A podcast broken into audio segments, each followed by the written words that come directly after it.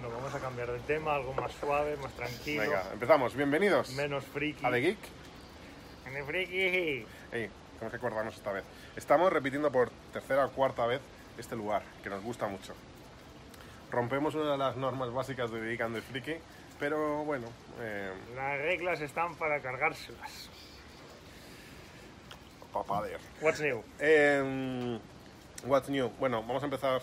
Quiero hablar de varias cosas así, sin orden ni concierto, así que empiezo por esto que lo veo delante. Este es el libro que me estoy leyendo. Bueno, pero me leí antes, el, por fin, me lo, me lo estuve leyendo así pausadamente, el libro de mm, el físico este, de, Feynman. de Feynman. Lo vi. Oh. Yo hay una cosa que miro de ti, el Goodreads. Goodreads.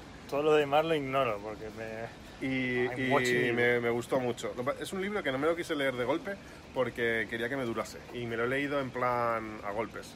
Eh, me ha durado como 6-7 meses mientras iba leyendo otros libros. Muy buen libro. Define muy mucho la filosofía, la forma de pensar de Héctor. Cada vez que yo leía eh, iba pensando, este es el puto Héctor. Porque es un tío como Héctor, en plan muy atrapado. es un broken kid. Y, mm, y os lo recomiendo. Son anécdotas. Es un premio Nobel de la física. Podrías pensar para hablar de física, no sé qué. No, la física es un background en su vida, pero él va contando cosas divertidas, anécdotas que le han pasado a lo largo de su vida. ¿Por qué te gusta tanto ese libro, Héctor? El libro, bueno, el tío este también en realidad es bastante arrogante, te habrás dado cuenta. sí. Pues muy Sí, en eso es distinto que tú. sí. Pero, pero con razón, porque el tío...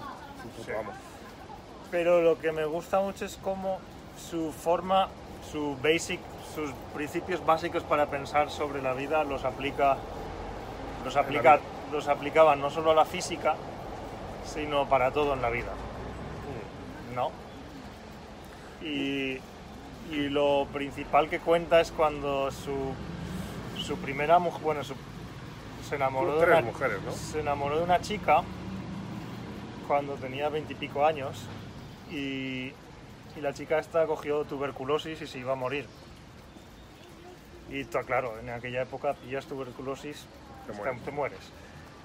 Y toda la familia de, de Feynman estaba en contra de que se casara con ella.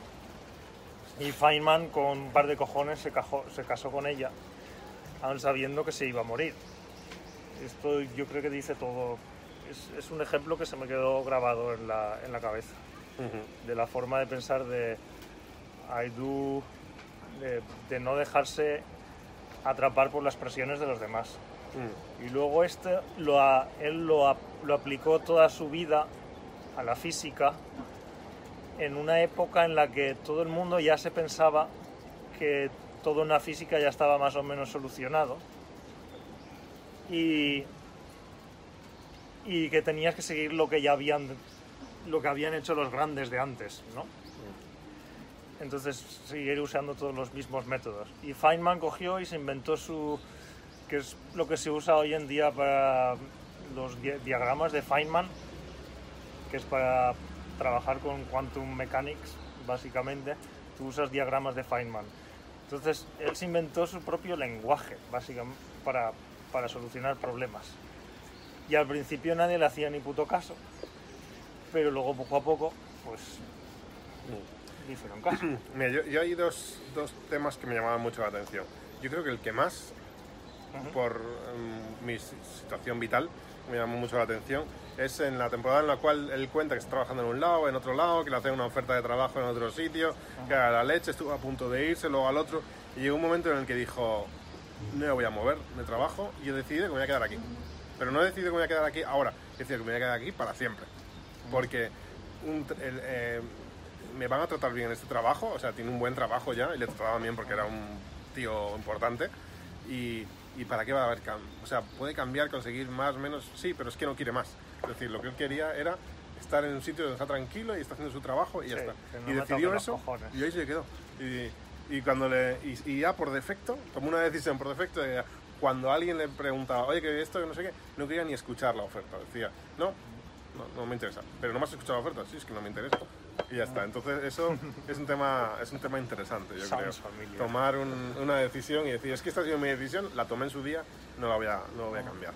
Es bastante cabezón y a la vez es interesante. Sí, no sé si es una muy- decisión correcta. Es muy cabezón el tío también. Luego, eh, eh, también es un tío que, que igual que se obsesionaba mucho con ciertas cosas, luego, o sea, se obsesionaba con todo, pero no se obsesionaba solo con una cosa.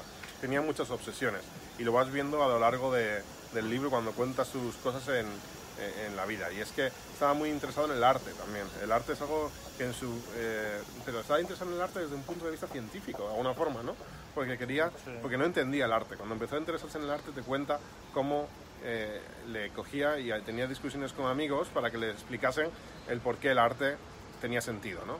Y a partir de ahí empezó a crear un cierto interés que se convirtió, pues él cuenta en un...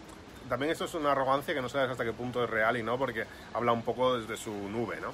Pero, pero bueno, eh, parece ser que se convirtió en un buen autor de, de- dibujando y consiguió vender obras, es decir, ha vendido, ha vendido cuadros. Él tenía un intercambio con un amigo. Todos los domingos quedaban y él le enseñaba física a su amigo y su amigo le enseñaba a dibujar. Entonces pasaba los domingos eso, dibujando. Y el amigo aprendió, él, él aprendió a dibujar y el amigo no aprendió física. Sí, Entonces estaba la duda de si era un mal profesor o era un buen alumno. O, bueno, esa era la duda que tenían siempre. Pero hay algo, hay algo que Feynman nunca consiguió, aprender japonés.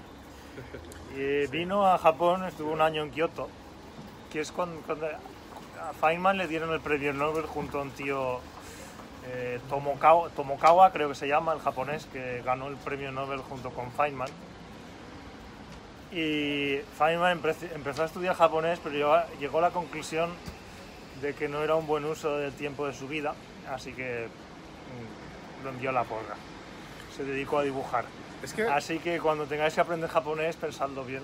es que el, el otro día, y aquí enlazando un segue con otra cosa, eh, hay, un, hay un capítulo de mm, Freakonomics. Freakonomics es un libro y que ha, derivado en un podcast muy muy interesante que os lo recomiendo. Y hay uno que habla de un tema que es de rabiosa actualidad ahora con todo el tema de, idiomas y de y demás historias, que es que, que lo- llegan a una conclusión y es que los idiomas son eh, un problema y la diversidad lingüística son un problema y el que lo haya eh, va en contra de la economía. Produce problemas económicos. Y bueno, y es, Esto es- que estás diciendo es muy polémico. es muy polémico. Por eso escuchad el podcast. dejad comentarios. Eh, eh, me he escuchado dos veces el podcast porque es como ¡pum! La primera vez lo escuché un poco ligeramente y dije yo, ¿what? Cuando me, me caló, lo, lo tuiteó también Victoriano y cuando lo volví a ver, lo dije, tengo que escuchar porque realmente lo que han dicho aquí es muy profundo. Lo escuché y dije yo, madre mía, es verdad. Y otra cosa que dice muy interesante es que hay una dictadura del lenguaje in- del inglés. Y es Sí. que, porque para tú, para hacer algo en la vida, sobre todo a nivel científico, académico, de verdad, tienes que hacerlo en inglés. Y entonces, para poder conseguir hacer algo bien, si tú eres un japonés y eres muy malo con el inglés, no vas a triunfar a nivel científico, aunque seas mejor, porque te falta primero saber el inglés. Y vas a dedicar unos años de tu vida en aprender el inglés. Y esos años, a lo mejor son los años en los cuales eh, y vas a haber eh, hecho lo más prolífico de tu carrera. A lo mejor dedicas cuatro años, eh, entre los 20 y los 24 años, en aprender inglés, cuando lo puedes haber dedicado en desarrollar tu teoría de no sé qué. Entonces, Sí, es un es, algo, problema. esto es algo que pienso mucho, todo el tiempo que he dedicado al japonés, no sé yo. Pero yo creo que sí, la me ha dado mucha flexibilidad mental, digámoslo así, y te abre la Es cabeza otro aspecto. sí. Y te das cuenta de cómo los idiomas también te, te cambian tu forma de pensar.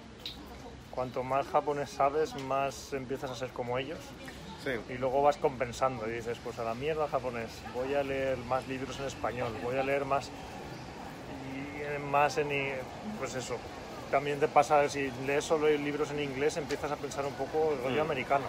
Sí, es que eh, hay una, una teoría, que bueno, no es una teoría, es más bien un hecho, yo creo que está bastante corroborado, y es que se tienen distintas personalidades dependiendo del idioma en el que hables, pienses. Es decir, una persona bilingüe tiene dos, dos personalidades, trilingüe tiene tres, es decir, a mí me- yo, lo, yo lo pienso y digo, yo cuando hablo, pienso en inglés soy más agresivo.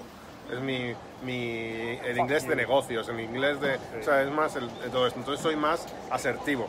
Eh, en español es más de amigos, de familia, entonces soy más cándido. Y en japonés es más en plan... Eh, toma golpes, hijo de puta. Esconderse.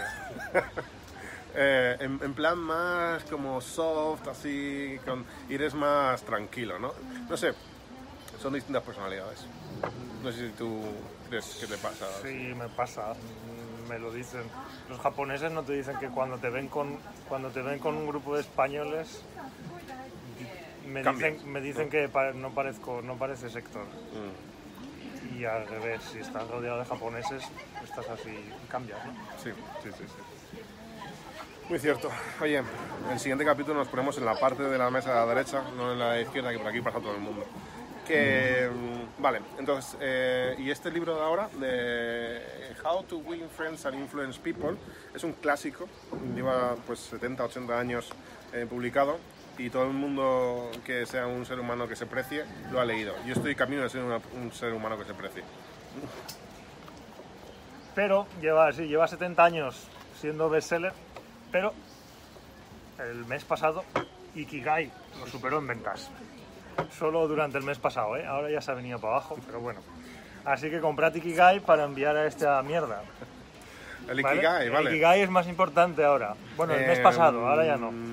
Y otro, eh, aquí tienes principios, ah, creo que son 22 principios para, para hacerte amigo. Por ejemplo, si yo quiero hacerme amigo de Rodrigo, lo que tengo que hacer es seguir el principio número 6, que dice básicamente que me calle la boca y que le deje hablar. ¿Vale? Esto es un gran principio. Therefore, you should talk now. My friend, I love you. No dice nada del amor, ¿eh? Este libro. Eh, este es el típico libro que es 80% bullshit. Eh, o sea, son anécdotas para corroborar los 22 puntos. Tú te podrías leer los 22 puntos, darles una base y que te los digan. Entonces, estos te los cuenta de alguien. Los en- 22 en- me lo he liado. bueno, son, 20 o 30 Son nueve, o- son nueve. ¿Nueve?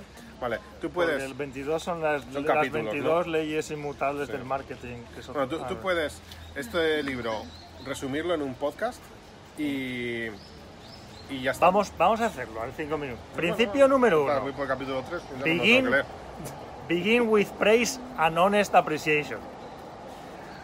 Rodrigo, you are my best friend because you are very honest with me every day. Carlos está ofendido I love porque ha dicho You are my best friend. ¿No veis la cara de Carlos hasta verde de envidia? Principle. Principle number two. Vale, y ese principio además lo que dice es que no tienes que ser, porque esto, déjame hablar de este que es de lo poco que me he leído, Venga. no tienes que ser crítico con la gente. Y eso es una cosa que es mi objetivo número uno ahora, es en plan, no voy a criticar a nadie. Voy a intentar vale. un mes de no criticar. Vale, sí, todo. es- sí, sí, porque si, si criticas, el momento en que criticas a otro se pone a la defensiva. Sí, y porque tú criticas desde tu punto de vista, pero es que no hay un punto de vista correcto. La otra persona tiene razón también. Desde su punto de vista tiene razón. Todo el mundo tiene razón desde ese punto de vista. Entonces, principle number two, call attention to people's mistakes indirectly. Uf, esto es más difícil. Esto es muy japonés. entonces, Este, sí, esto bueno, es japonés. Héctor, tú eres un, un gran ingeniero, pero eres un poco asimer. Sí. Es un, poco, es un poco indirecto, que- pero me tiene que ser entrenar más esto. indirecto. Sí.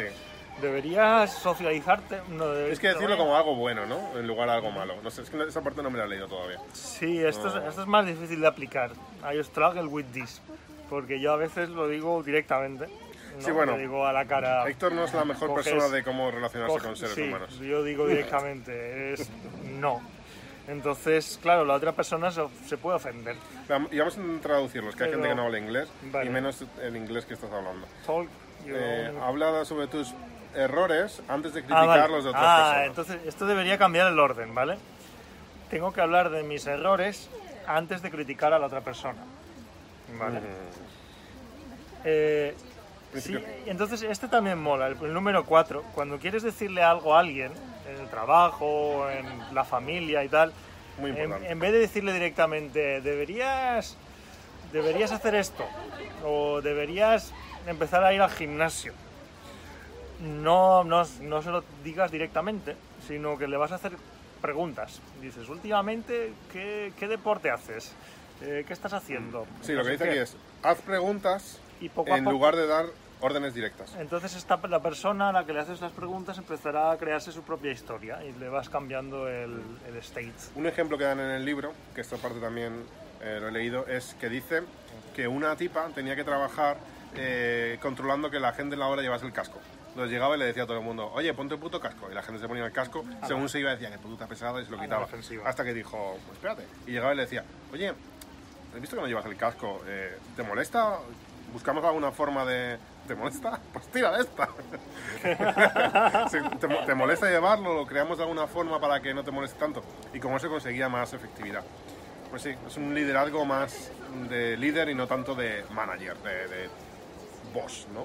Sí, de no empujar, sino que es la típica imagen esa que pone en internet.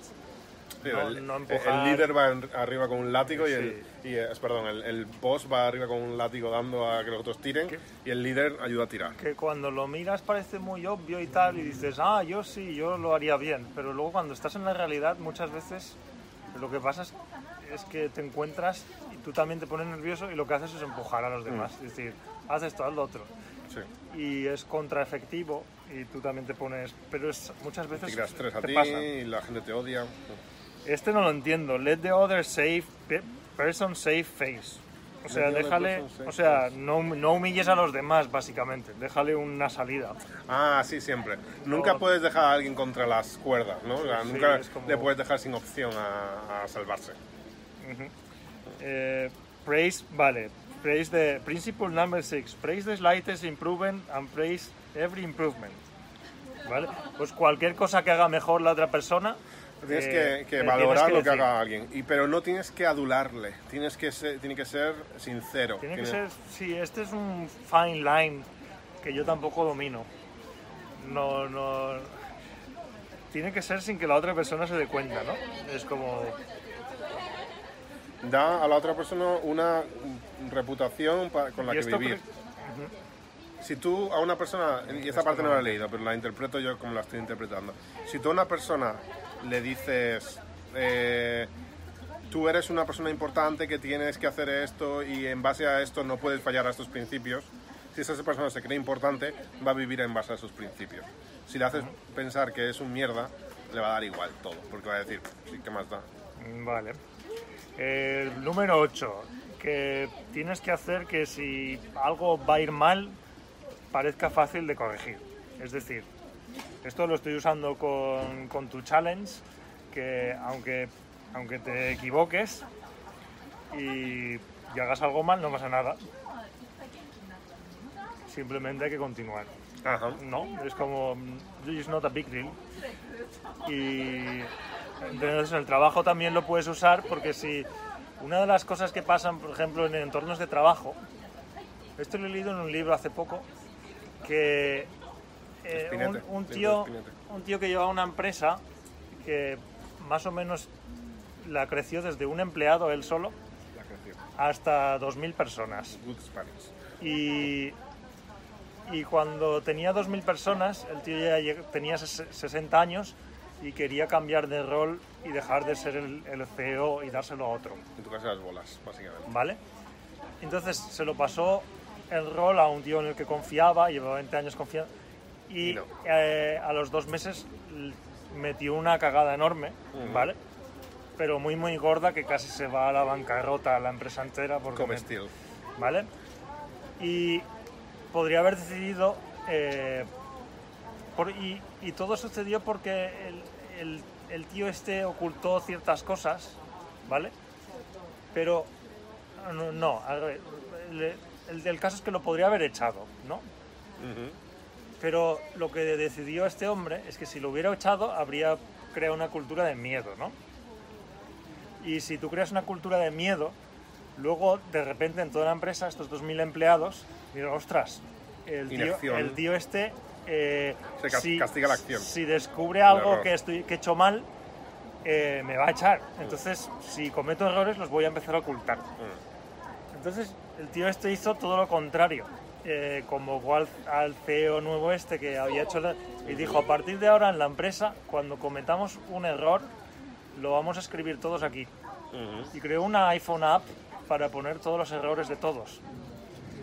Para todos los Shame, empleados. shame, shame. Y, y no tener Shame, la aplicación. y no tener y no tener shame es justo al revés Eh, poner todos los errores y luego ver cosas comunes de todos los errores para luego esto es rollo Kaizen también que hacéis Se usa en, ¿Vale? se usa en muchas empresas. sí. entonces eh, la idea es que eh, tú no tengas miedo, sino que, que muestres tus errores, ¿no? Entonces, si, si ejemplo- pones el miedo, si dices, eres un gilipollas porque, porque has- te has equivocado, entonces Sí. es muy, eso es muy malo porque lo que va a hacer la otra persona es ocultarse, ya no quiere, ya es- eso. Hay un ejemplo en el libro, pasaba alguien por detrás. Hay, hay un ejemplo en el libro y es que hay un aviador que se montó en el avión y cuando iba por mitad del avión los motores se pararon, se cayó, el, aviador consiguió aterrizar sin matar a nadie sin matarse a sí mismo, pero el avión se fue a tomar por culo. Eh, y entonces lo primero que hizo su, teoría era que estaba usando un- una gasolina que no era, ¿no? Lo comprobó y era así, un combustible que no era.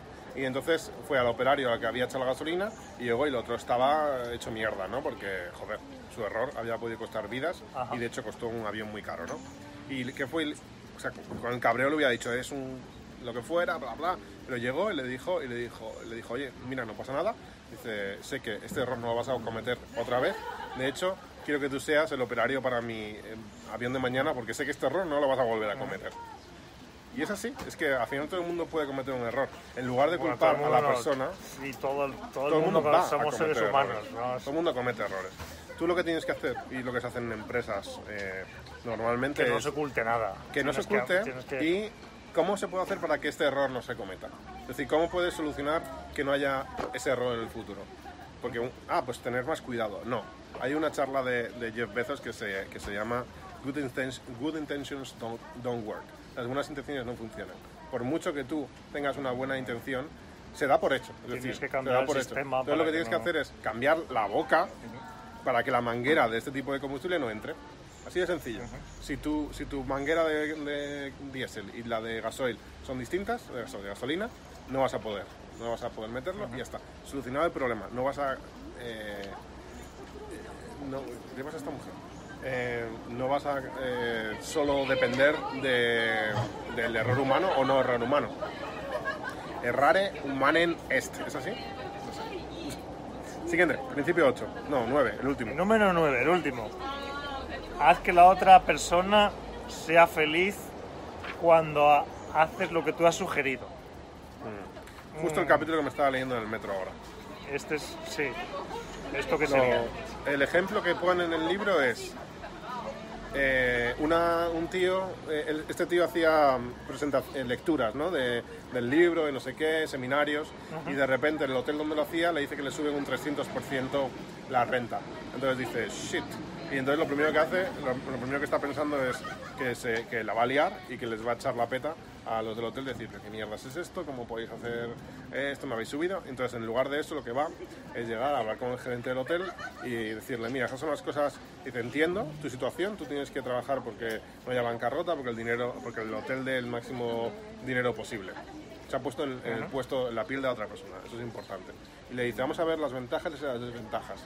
Y las desventajas que le plantea es vas a perder eh, todos mis ingresos, porque yo no voy a poder pagarlo, vas a ganar en otra serie de cosas, porque vas a conseguir otra gente que sí que pueda pagarlo, pero estás perdiendo a gente que viene aquí, eh, con educación, con no sé qué, gente de alto nivel, que es publicidad para el hotel.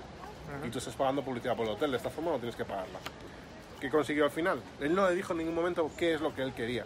Él le dijo lo que, las ventajas y desventajas por las cuales él debería hacer, tomar una decisión u otra. Al final la decisión del hotel fue sí, subirle la renta, pero un 50%, de tal, en vez de un 300%. que le iba a Ah, vale. Entonces le hizo ver qué, qué es lo bueno, o sea, tú tienes que ver que, algo que tú quieres, pero tienes que ver que la otra Es persona quiere win, hacerlo. El típico, esto se traduce en win-win, ¿no? Claro, si tú Eh, quieres que te buscar- suban el sueldo, tú no puedes ir a tu jefe a decirle, oye, súbeme el sueldo. ¿Por qué? Si porque quieres- quiero que me subas el sueldo. Y, y sí. No, porque las ventajas, de- si, yo, si no me subes el sueldo, mira, lo más posible es que me acabe yendo de aquí a un tiempo razonable, porque necesito unos ingresos superiores. Y si, si, si me voy, van a pasar esta serie de cosas, y si no me voy, esta serie de cosas. Ajá.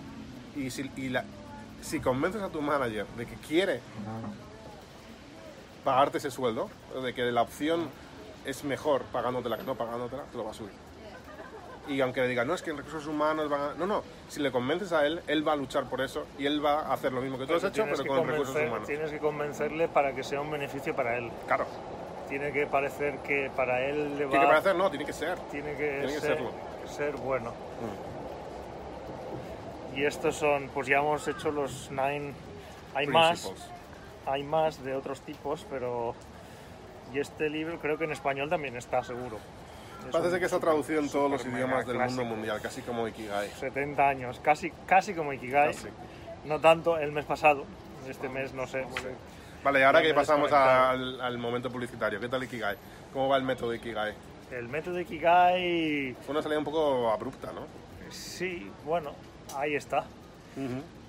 Y es que como estoy, estoy tan desconectado, es muy difícil saber, ¿no? Como lo- por las fotos, la gente me manda fotos como la tuya. Ujú, Y la distribución de la editorial esta es muy buena, entonces están todos los escaparates por todos lados. ujú.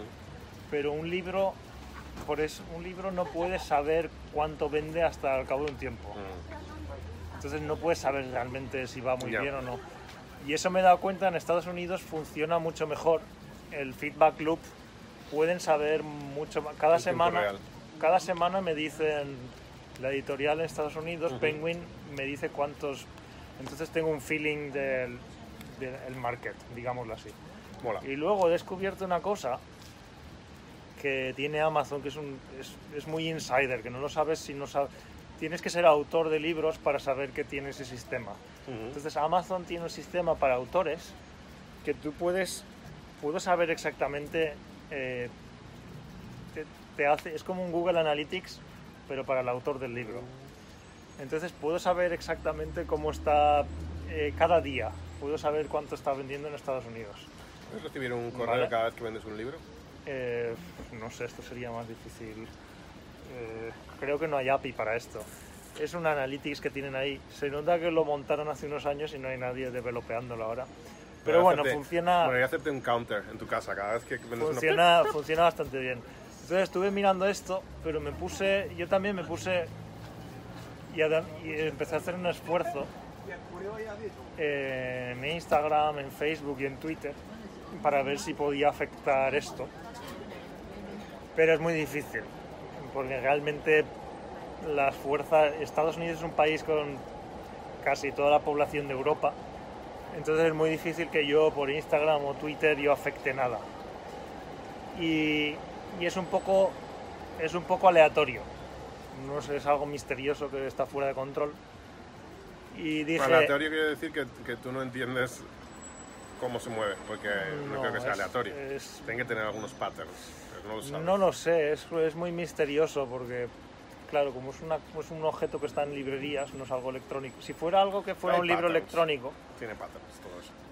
y un pattern que entonces yo me puse de objetivo dedicar un mes salió hace un, el 29 de dedicar un mes luego o sea hace una semana he dejado ya de obsesionarme yo soy muy de, de eso porque si no es una obsesión absurda entonces durante un mes me he esforzado y he aprendido bastantes cosas sobre lo que, lo que dices tú. Y uno de los patrones es, por ejemplo, comparado, y ahora puedo comparar con el geek en Japón, por ejemplo, y hay patrones. El geek en Japón se vende igual cualquier día de la semana, ¿vale? Pero Ikigai se vende más, adivina qué día de la semana. Domingo. No. Y todos los libros de autoayuda y de felicidad y tal se venden más el viernes por la tarde y los sábados. Entonces puedes pensar por qué estás todo ocupado toda la semana y estás a la mierda. Tengo que cambiar esto. Tengo que cambiar mi vida. Esto es una mierda. Odio a mi jefe, odio mi trabajo. Entonces vas a Amazon Y buscas el un viernes cambio vital. y, com- y buscas un cambio vital. Entonces, no es solo Ikigai, eso me di, me di cuenta que eso- Ikigai y todos los libros de autoayuda los estaba muy correlacionado. Por ejemplo, este, durante unas semanas estaba casi estaba el libro este, Ikigai, y el de María Kondo y se movían igual. Los sábados, los viernes y sábados suben para arriba. Y los domingos por la tarde ya empiezan a bajar y los lunes bajan ya, se esconden. ¿Estás usando el término eh, autoayuda para tu libro? Cuando... Bueno, ahí es donde me han metido en, en la, en la categoría, ¿no? Pero no nada. En fin, que... Y nada, pues que- eso, pero, que pero que tú partir estás usando el término de autoayuda, pero en España el término de autoayuda está súper denostado. Y eso es algo que, que pasamos, hicimos de pasada, nombramos de pasada en un capítulo y se creó un poco de polémica en los comentarios. Y, y es que, eh, en serio, yo Sí, bueno, mi, bueno no, no hemos hablado. Ahora he sacado un nuevo libro que se llama El método Ikigai, que este sí que es un libro de autoayuda, ¿vale? Y no tengo ni una vergüenza de decirlo. Es un libro de autoayuda. Si te gustan los libros de autoayuda, cómpratelo. Le he dedicado mucho tiempo a analizar y extraer eh, leyes, más o menos eh, extraer leyes generales, digámoslo así. Y es un libro de autoayuda. Entonces, un libro de autoayuda muchas veces, si lo, si lo lees seguido, es un poco, es un poco caótico eh, el método Ikigai y no tienes por qué leerlo linealmente, puedes leerlo como te dé la gana. Y es un libro de eso, de que si necesitas ayuda te puedes autoayudar. Y esto funciona para ciertos tipos de personas y otros tipos de personas pues no. No, esto es mi filosofía. Si funciona para ti, pues bien, si no, pues... Pues Yo no creo sé. que. Es que no sé. Por un, por un lado, la autoayuda siempre vende mucho en todos lados, porque es una necesidad que tiene la gente. Al final, la autoayuda busca la felicidad eh, de una forma o de otra, mejorando el trabajo, todo- mejorando la vida personal. Todo es buscar felicidad. Pero, pero, en España hay como un problema, como un estigma de buscar la felicidad directamente y que alguien te ayude a, a con ayuda, encontrarla. con, con ayuda. Vende es- un mismo, como- también hay como que... Y también psicólogo en España está mal visto. Si, yo lo veo muy bien. En España los una, una- una forma de que un psicólogo triunfe a nivel de marketing es cambiar la palabra psicólogo por coach. Si tú eres Ah, un coach, eso es muy- estás eh, haciendo mejorar el para- para potencial para de la quitarse- gente. ¿no? ah, sí, No, suena, suena tú no tienes un problema, sino que tienes, estás, me- estás explorando tú. De, de- de- tú estás bien, pero puedes estar de puta madre. Lo cual- ahí. Pero el psicólogo es tú estás mal y tienes que estar bien. Muy bien Entonces, este muy es. bien explicado. Eso, efect- efectivamente. Entonces, la autoayuda se ve como que tienes un problema. Tú tienes, estás haciendo autoayuda porque, tienes, porque estás por debajo de lo, de lo normal. Y esto está muy mal. Esto, esto en Estados Unidos la mentalidad es muy diferente. Porque eso también he visto mucha gente que es súper successful. Luego te das cuenta que tienen un psicólogo personal. Y no está mal visto y lo dicen abiertamente. Tienes tu eh, personal, eh, tu, tu psicólogo personal. Es muy común en Y es, es importante, por ejemplo. es importante porque aceptas, lo el problema de esto del coach es que te crees muy importante. Y vas diciendo, ah, no, porque ahora tengo un coach. Y suenas muy... y dices, ah, no, voy al psicólogo. Es, ostras, que se está... Entonces en España esto está muy... Pero yo la forma lo que veo es que, pues es lo que dices tú, todo el mundo necesitas, pues si quieres, pues tú puedes solucionarlo yendo a la iglesia o leyendo libros Una comunidad, o, sí, siendo o una parte de algo. comunidad, siendo parte de algo. Eh, cada uno lo que mejor te funcione. Tú Pero imagínate, si no, imagínate que es. Perdón, termino. sí, ya está, no sé. No digo que. y Tú imagínate que tú eres un deportista de élite. Que dependiendo de tu, de tu desarrollo en un partido, el equipo pueda ganar o perder. Porque eres el delantero de- del equipo este de fútbol o el alero de un equipo de baloncesto. Cuando tú haces una actividad en tu vida normal, no en, en las siguientes dos horas, ¿no te das cuenta de que dependiendo de tu estado de ánimo cambia tu eh, cómo puedes eh, actuar? Es decir, cuando sales, si tú sales a correr un día y corres y estás de bajón y no sé qué y no haces una buena carrera, pero si de repente alguien o simplemente tienes música, un día vas a correr y no tienes música, estás como de bajón y todo cambia. Pero si alguien te, te- te- te cuenta un par de cosas, te motiva, te no sé qué, puedes mejorar tu rendimiento un 15 o un 20%, posiblemente, es decir, psicológico en gran medida. O más. No tendría sentido tener una tú si eres un deportista de élite tener una persona diciéndote cada día antes del partido mira esto lo otro piensa y que sepa cómo funciona tu cerebro para motivarte pues al final no todos podemos tener un coach personalizado con nosotros cada vez que hemos empezado a trabajar no pero tenemos libros que nos pueden ayudar a, a desbloquear la mente en ciertos problemas mentales que tenemos todos porque es normal todos tenemos taras Sí, y un- psicológicas. y un sí, todos estamos locos. Todos estamos locos.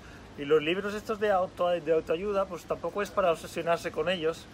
Yo los veo, los miras, los lees y tal, y con que se te quede, con que se te queden un- dos o tres cosas, Mm. por ejemplo, del libro este, con que se te queden dos o tres cosas, tu vida puede mejorar sí. infinitamente, ¿no? Porque Y luego lo puedes tener ahí, son también libros que puedes volver a, a realimentar de aquí, porque este libro no es igual si lo lees con 15 años que si lo lees Obviamente. con 35, Ujú. porque lo ves a través de otra lente. Yo creo que este, este libro lo he leído dos veces. Una cuando, cuando estaba en la universidad y bueno, pues tampoco... No, no, no me enteraba mucho, decía, bueno, pues vale, es todo Sí. muy abstracto. Cuando y, ves luego, una peli que no... y luego cuando ya llevaba varios años trabajando y te vas dando cuenta de cómo son los seres humanos, que somos un poco, un poco, un poco locos, un poco- ¿no? Y entonces ya lees esto y te vas y ves más verdades. Entonces, ¿has leído el libro de las 48 leyes del poder? No, Este es otro libro. poner en Goodreads. Este es otro libro fundamental de Robert Greene que suena cuando las lees. Este libro también lo leí con también antes de cuando iba al instituto y lo dejé de leer porque decía este lo estaba leyendo y me parecía eh, surrealista. Era como este tío está diciendo cosas aquí Ujú, que no tiene sentido. que no tiene ningún son las leyes Relación con la realidad, ¿no? Sí, es como. el- las leyes del. Sí, es como. No tiene ningún. Y luego lo volví a leer hace unos años y dices, ostras, es que esto es la realidad. Y son cómo funciona. Sobre todo en una sociedad donde está dominada por hombres, Ujú. Eh, leer este libro te da venta, bueno, te das cuenta de cómo todos los demás hombres están ahí para pisonarte a ti. En entornos. eh, entonces suena muy. En entornos competitivos. Suena muy. Eh, caótico, pero luego lo lees y el tío este es súper analítico de cómo. de cómo, cómo los seres humanos funcionamos. Es que Y puede sonar negativo. El tío este es un poco negativo. Ujú. Pero cuando lo leí, lo dejé de leer porque me parecía fuera de la realidad. y ahora luego- te pareció y ahora le- en y cada vez ¿no? me parece más Es por que- ejemplo es un never una de sus leyes es never outshine your master vale entonces si tú tienes un mentor o un amigo que es o a un amigo que sabe más que tú o alguien o un maestro o, o tu jefe, eh, siempre, nunca intentes mostrarte como que tú eres más que él delante de otros. Porque si no, en el momento en que hagas eso, eh, tu jefe, tu maestro, va a empezar a mirarte de otra manera. Va a ser como, es como el, es como el Jedi, el Jedi Master que entrena al Jedi y luego de repente este al Jedi supera al maestro. Que va a pasar siempre, pero tienes que hacerlo, no lo hagas enseguida. Never outshine. Tienes, no, no tienes que ser Porque Darth sí, Vader, ¿no? porque que sí, hacerlo- efectivamente. Y esto, esto yo cuando leía con 15 años no lo entendía. Y ahora lo entiendes, ¿no?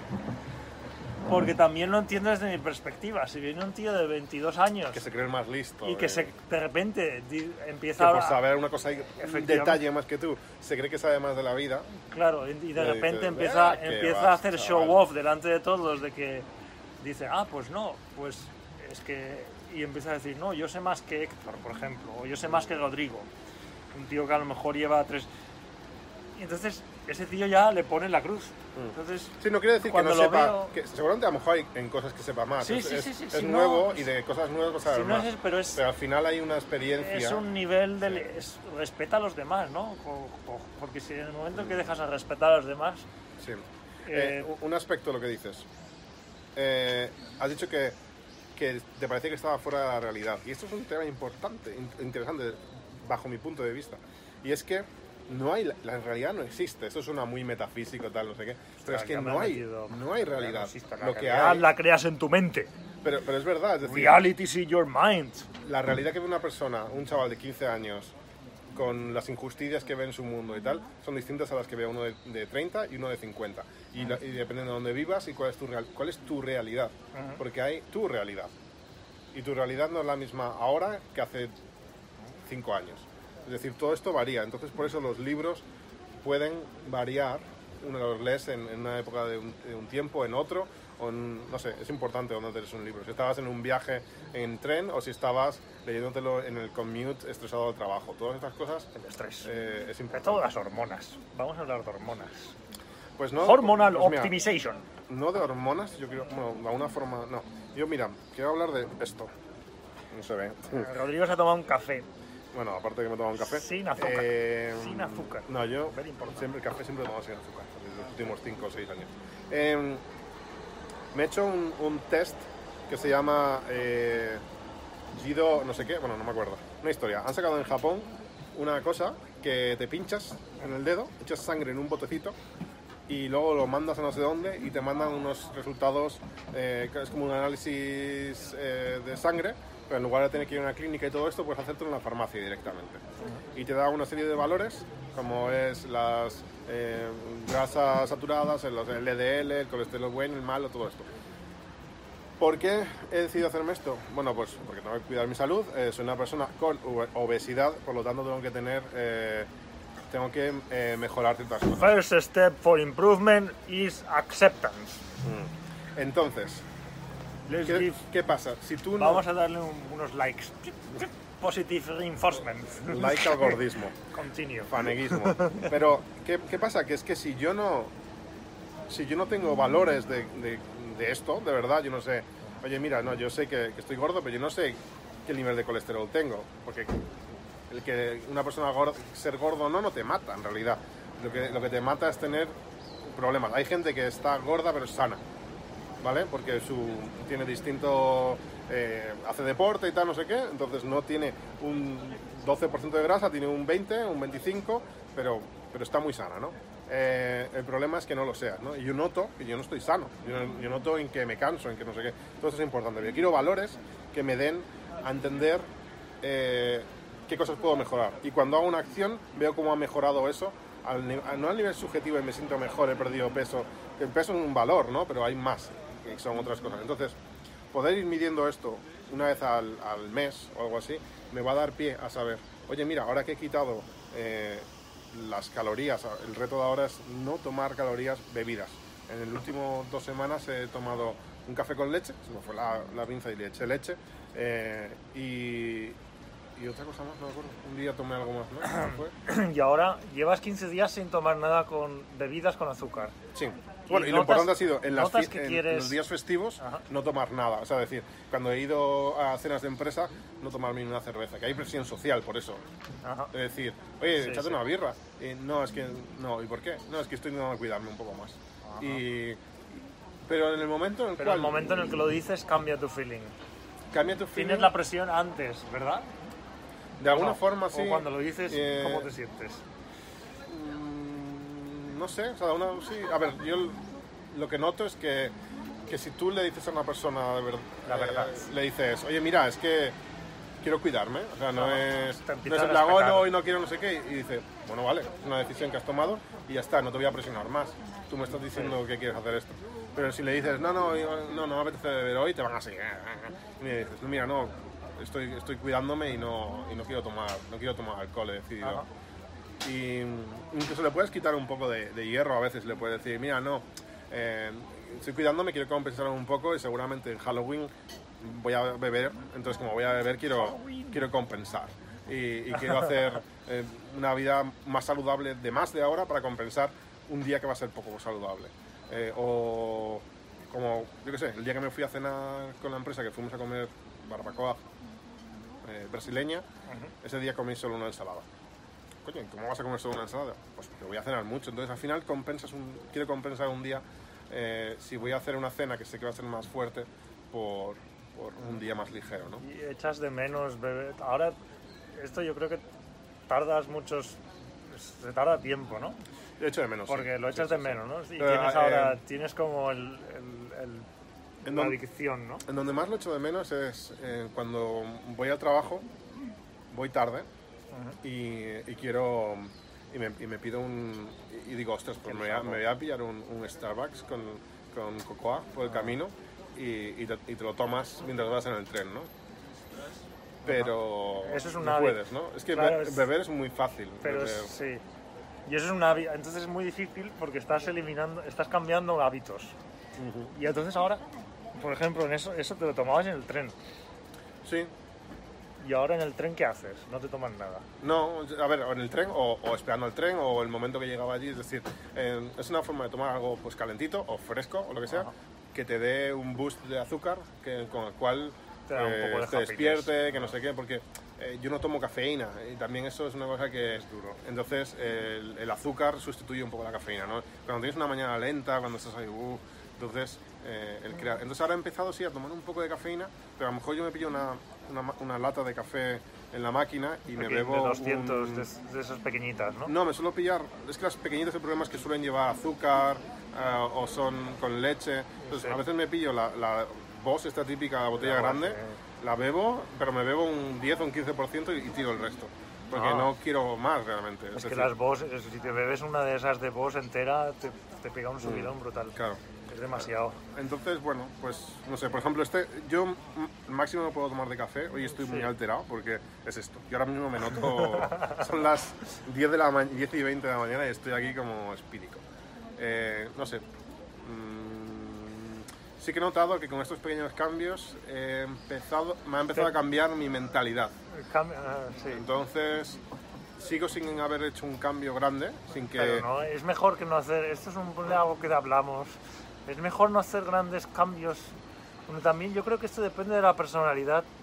A mí me cuesta mucho hacer un gran cambio. Yo hago microcambios. A mí no poco me a poco, cuesta poco a poco, poco a poco. a corto plazo, pero Si sí no- mantenerlo. Claro, es que ese es el problema. Claro. Si luego se te derrumba. Si vas haciendo microcambios, pues yo eh, lo que miras es tu, tu, tu cuerpo y tu mente como si fueras. Nos pensamos que podemos controlarnos, pero es, es- es mentira. Somos todo. Estamos condicionados por nuestro entorno y por, por ejemplo, si tú vas. Si tú vas al trabajo, vas en el tren y hay una máquina de bebidas y hay ahí una bebida que- o, un, o el Starbucks y empiezas a hacerlo, de repente todas son adicciones, ¿no? Mm. Que son los hábitos. Y luego cambiarlos es muy difícil. Nos pensamos que lo puedes cambiar, pero no.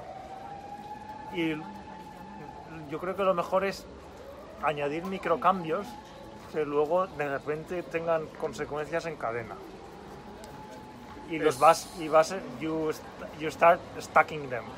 Si haces un cambio que, que tiene este vas y luego añades otro, añades otro, añades otro.